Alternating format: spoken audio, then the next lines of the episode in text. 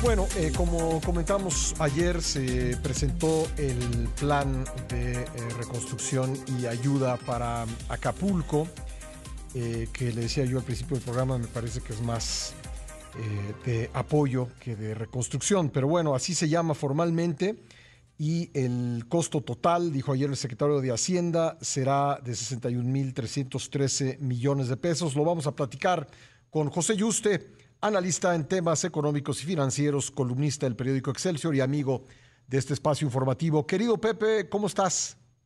Hola Pascal, ¿qué tal? Muy buen día, ¿cómo estás? Que me da gusto escucharte, qué bueno que ya estás mejor.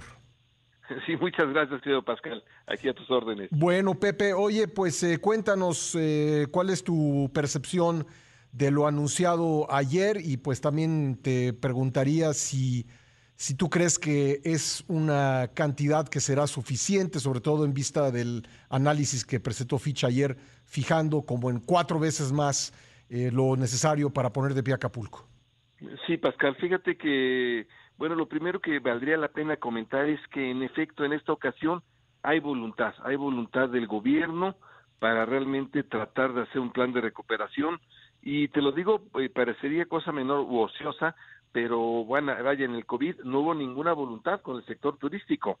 Con las aerolíneas no ha habido voluntad para nada, no ha habido plan de recuperación, eh, ni sería con los hoteleros o restaurantes. En aquel entonces, bueno, prácticamente no hubo planes para realmente tratar de, de solventar la crisis del COVID. En este caso fue muy notorio, era Acapulco, un puerto turístico sumamente reconocido a nivel nacional e internacional, se da este plan de recuperación. Entonces, bueno, qué bueno que haya, que existe esta voluntad. Sin embargo, como tú lo comentaste, es un plan pues que se queda corto. Es más, como tú lo decías muy bien, es un apoyo, 61 mil millones de pesos, es un apoyo importante, pero es un apoyo de aquí además hasta febrero. Son, pues muchas de las medidas son de aquí a febrero, pero además son medidas de que te van a reducir el costo de un crédito, vas a tomar un crédito en este momento para ser una pequeña empresa tomaría un crédito si no hay turismo para esto no se antoja tomar un crédito que vas a exentar impuestos de aquí a febrero para febrero ya habrá actividad económica realmente está deshecho Acapulco. Entonces en efecto se ve un, un plan así a, a grosso modo todavía muy lejano de lo que podría ser una recuperación. Tú dabas a conocer la cifra la de Fitch Ratings la agencia calificadora está planteando 16 mil millones de dólares. Serían alrededor, tomando un tipo de cambio de 18 pesos, serían alrededor de 288 mil millones de pesos. Y estamos presentando un programa de 61 mil. A todas luces, Pascal, sí es, sí es un programa muy reducido para lo que se requiere.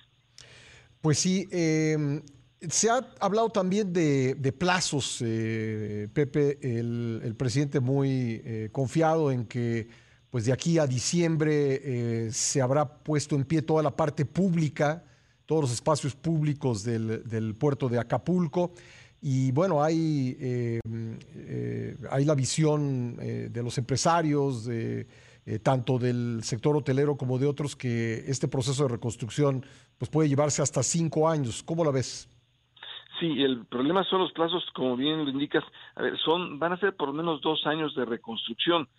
Muy rápidamente veremos los grandes hoteles tratar de reconstruirse y les tomará por lo menos yo creo que un año reconstruirse, eh, tenerlos, tomar los seguros, rehabilitar toda la parte eléctrica que, que no solo fue pues la parte de energía eléctrica de las calles, eh, todos los tableros de los hoteles quedaron prácticamente destruidos, rehabilitar eso, tener agua potable, porque el drenaje quedó destruido.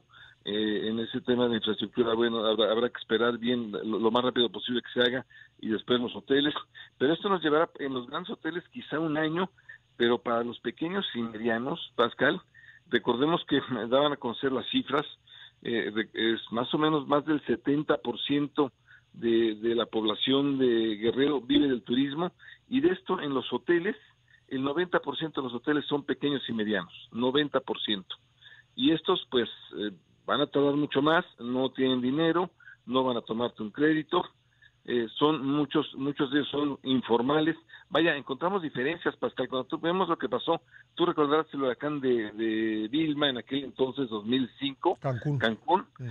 pero estamos hablando de Cancún, es muy competitivo a nivel internacional, casi todo está asegurado, casi todos son formales.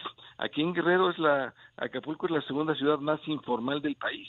O sea, realmente no, no vemos una, si, si, no se les ayuda no vamos a ver una recuperación pronta y esto de que no van a pasar amarga Navidad, eh, le van a pasar con muchas carencias, yo creo. Eh, Pepe, por último, nos queda un poquito más de un minuto, pero preguntarte por los eh, seguros. ¿Está pues limitado a un, a un número de, de, digamos, no todo el mundo está asegurado? Y además, no todo el mundo está asegurado para daños por huracán. ¿Qué tanto podrán contar con los seguros, los hoteles y otros inmuebles afectados?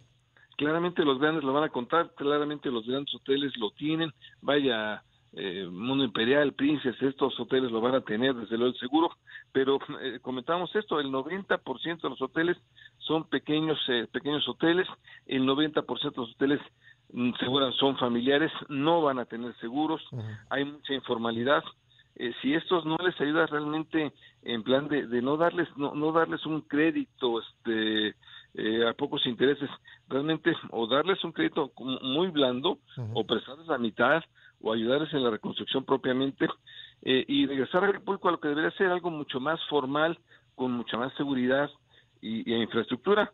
Eh, la verdad es que se, se, antoja todavía muy complicado todo lo que se ha presentado. Apenas es el inicio, hay una hay voluntad, Pascal, pero se antoja muy complicado el plan de recuperación todavía. Pues ya lo estaremos platicando. Pepe, te agradezco mucho, te mando un abrazo. Un fuerte abrazo, Pascal. Gracias. Gracias. Ahí está José Yuste, analista en temas económicos y financieros y columnista del periódico Excelsior.